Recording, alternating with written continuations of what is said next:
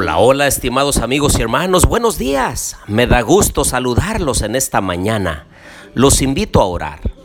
Querido Dios y bondadoso Padre, en esta mañana, Señor, venimos ante tu presencia para pedirte bendición, ayuda y dirección. También, Señor, queremos pedir que nos acompañes en nuestro estudio y que fijes el mensaje de tu palabra en nuestra mente, de manera que podamos serte fieles el resto de nuestras vidas. Lo pedimos en el nombre de Jesús. Amén. Bien, les doy la bienvenida a nuestro estudio y reflexión del libro de Abdías, el único capítulo de Abdías. Les habla su amigo y hermano Marcelo Ordóñez desde el puerto de Veracruz, México. En esta mañana quiero enviar un saludo a los guerreros de oración de allá del estado de California, Estados Unidos.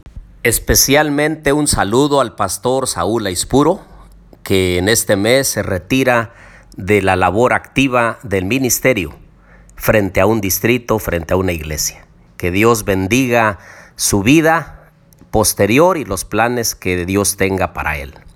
También enviamos un saludo para la hermana Josefina, una hermana que Dios está llamando al arrepentimiento y que está llamando a sus filas y ella está deseosa de entregar su vida a Cristo Jesús.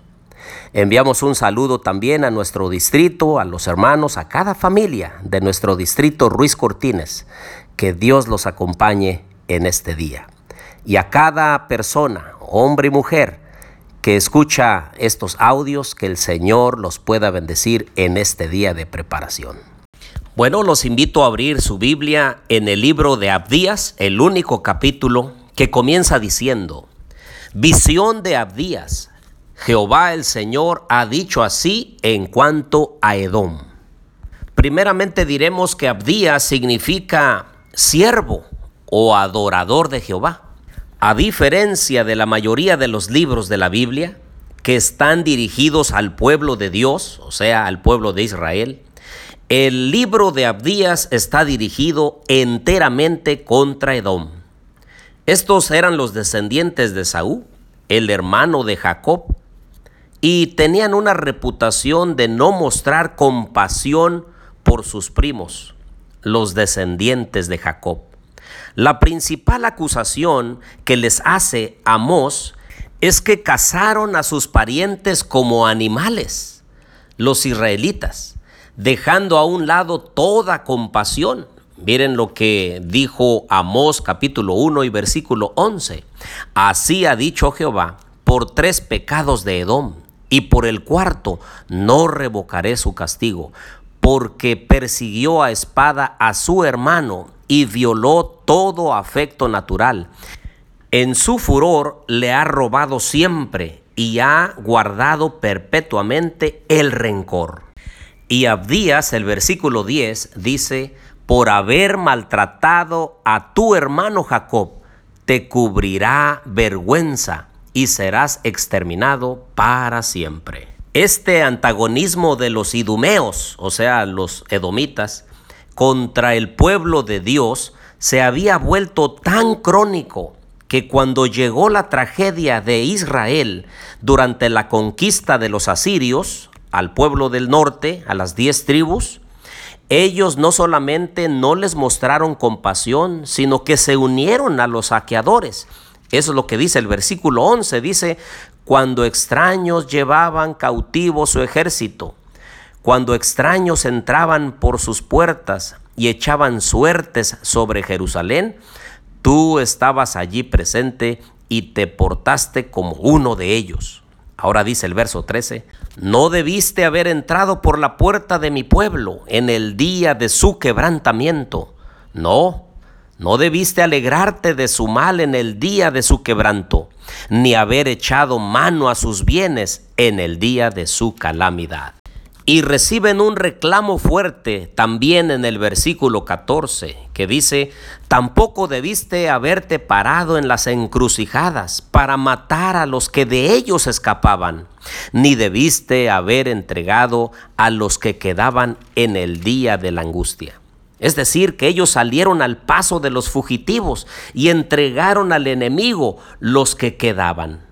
Entonces, a partir del versículo 15 hasta el 18, habla sobre el día de Jehová y el juicio de las naciones. Dice que será un día de juicio para Edom. Su curso de acción le será entonces contraproducente, porque todo el mal que le hicieron al pueblo de Dios, todo el mal que le desearon y el maltrato, entonces todo eso se volverá contra ellos. Y es que ellos se habían vuelto tan soberbios que confiaban en sí mismos, confiaban en sus fortalezas, confiaban en donde tenían sus construcciones, que era en lo alto, en las montañas, en las hendiduras de las peñas.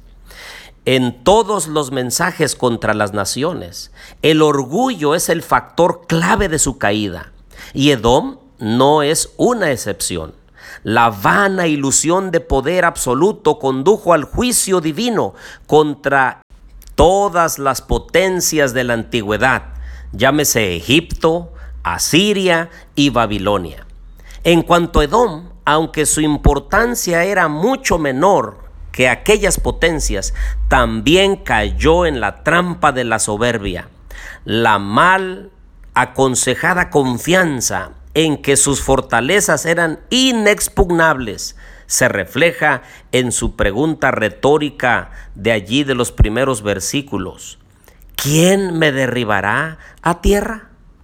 Ah, querido amigo y hermano, en esta mañana el Señor también nos está hablando a cada uno de nosotros. ¿En dónde estamos poniendo nuestra confianza?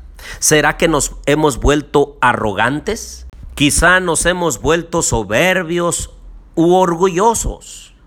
Quizá nos hemos burlado de la desdicha de otra persona o quizá nos hemos sentido superiores a alguien más. Hoy en esta mañana el Señor nos advierte aquí en el juicio contra Edom que todas estas actitudes incorrectas contra el prójimo no son buenas y el Señor no las dejará sin castigo. Por eso en esta mañana nosotros debiéramos de meditar en la forma en la cual estamos llevando nuestra vida. Porque al final el Señor le va a dar justicia a cada uno.